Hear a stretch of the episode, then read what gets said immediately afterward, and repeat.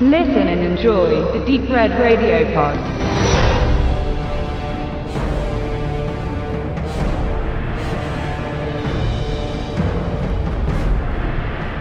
Hallo liebe Hörer, Thor Ragnarok. Oder wie der mittlerweile standardmäßig im Marvel Cinematic Universe eingedeutschte Dooftitel Thor Tag der Entscheidung lautet, ist der mittlerweile dritte Teil um den hammerschwingenden Donnergott, Sohn Odins und Geschwisterteil von nun also nicht mehr nur Loki, wie wir hier erfahren. Zur Story tatsächlich nur Umrisse, nicht um mich, sondern um euch zu schützen, zu bewahren. Denn würde man die Story durcherklären und dessen Highlights aus Freude verraten, und das schafft man in unter einer Minute, nimmt man dem Publikum so ziemlich alles. Thor beginnt sogleich selbstironisch und selbsterzählend seine Story. Keine Infinity-Steine, kein Thanos, nein, nur wieder er, Thor, der sich irgendwie in Zeit und Raum und in speziell in vielen Ketten verheddert hat. Der Feuerdämon Surtur ärgert sich über den albernen Donnergott, Mjölnir und Robert Plant kommen und befreien Thor und uns aus dem Prolog. Später, viel später, nachdem Doctor Strange vorbeigeschaut hat, beziehungsweise Thor und Loki bei ihm auf der Erde, schlägt Thor den Hulk in des Grandmasters Arena und dessen böse Stiefschwester Hela derweil ganz Asgard nieder. Daraufhin folgt interplanetarischer Quatsch. Der Hulk spielt Ball und Loki tut wieder alles, was Loki tun muss. Ach ja, und Stan Lee schneidet Thor höchstpersönlich die Haare, dessen dabei einem Gott wahrlich unwürdiges Rumgeflenne gab für meinen geschätzten Nachbarn genug Anlass, von diesem zweiten Thor-Sequel genügend Abstand zu nehmen. Einerseits packten die Macher viel nordische Mythologie mit rein, die es vorher noch nicht zu sehen gab, andererseits kommt Thor, wenngleich er am Schluss mehr Power besitzt als je zuvor, nicht mehr so mächtig und massiv rüber wie noch in den ersten beiden Teilen. Wieso würde ich also euch fast alles nehmen, würde ich tiefer in den Plot gehen. Nun anders als der erste Iron Man oder auch Ant-Man, die die tatsächliche Entwicklung der jeweiligen Titelfigur zum Anspruch hatten, oder der bisher drei Avengers-Teile, in denen die Figuren nicht nur mit sich selbst, sondern auch mit vielen anderen Zeitgenossen klarkommen müssen, bleibt die Substanz hinter der ganzen dritten Torgrölerei dünner als die Make-up-Schicht auf Jeff Goldblums Visage. Mehr, das darf man hier bereits festhalten, will der Film gar nicht. Der Film will schnellstes Entertainment sein, Eye Candy, Gestaltwandlerei, Orts- und Zeitreise. Er nimmt dich als Marvel-Superfan an der Hand und zeigt dir Bilder, neue Welten und eigenartige Gestalten, die du bisher nur zweimal so erlebt hast, nämlich in den Guardians of the Galaxy Filmen, die aber beide allesamt besser gemacht, tricktechnisch ausgereifter und besser gespielt waren. Streifen wir das alles von uns ab, sind uns spätestens in diesem vorletzten Marvel-Film vor dem ultimativen Infinity War bewusst, dass doch irgendwie alle oder zumindest fast alle Filme der letzten zehn Jahre als irgendwelche Teaser funktionierten für eine Kulmination, eine Zusammenführung, die es irgendwie gar nicht mehr geben wird. Um es sehr kritisch zu sagen, die Filme, jeder für sich, führen irgendwie ins Leere, geilen sich dabei durchaus an ihrer eigenen permanenten, aber eben nicht potenten Cliffhanger-Möglichkeit auf und hinterlassen, zumindest kommt mir das mit Ausnahme der Guardians bei immer mehr der jüngeren MCU-Filme so vor, eine seltsame Leere.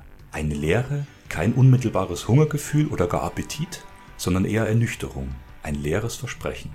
Tor 3 wurde mit der bewussten Hinwendung zur Supercomedy nun von Taika Waititi inszeniert, dem durchaus begabten Regisseur, der uns den neuseeländischen Indie-Hit What We Do in the Shadows brachte, zu Deutsch ja wieder ganz toll mit fünf Zimmer Küche Sarg betitelt. Sein Humor ist es, der Tor 3 über das schlechte Mittelmaß hinaushebt. Waititis Gespür für Situationskomik war wohl auch sein Ticket zu Marvel, denn Studiochef Kevin Feige betont ja auch in Interviews immer wieder, wie wichtig der Humor und auch die PG-tauglichen Ratings für die Filme seien.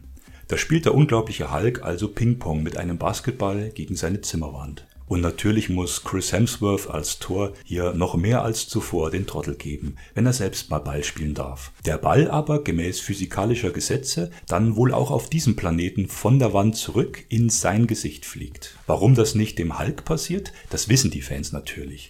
In ihm ist ja schließlich der siebenfache Dr. Bruce Banner beheimatet, der sich mit Elementen einfach besser auskennt als der doofe Donnergott.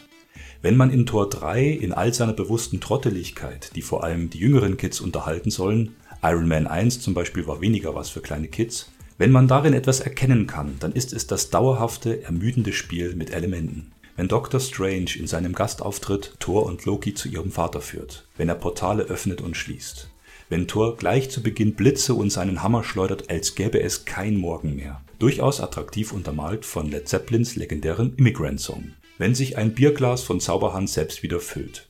Wenn Thor und Hulk sich in der Arena des Grandmasters die Hucke vollhauen, dann baut der Film bereits Elemente aus weiteren Comics, so zum Beispiel Teile der Storyline Planet Hulk und Giant Size Hulk mit ein.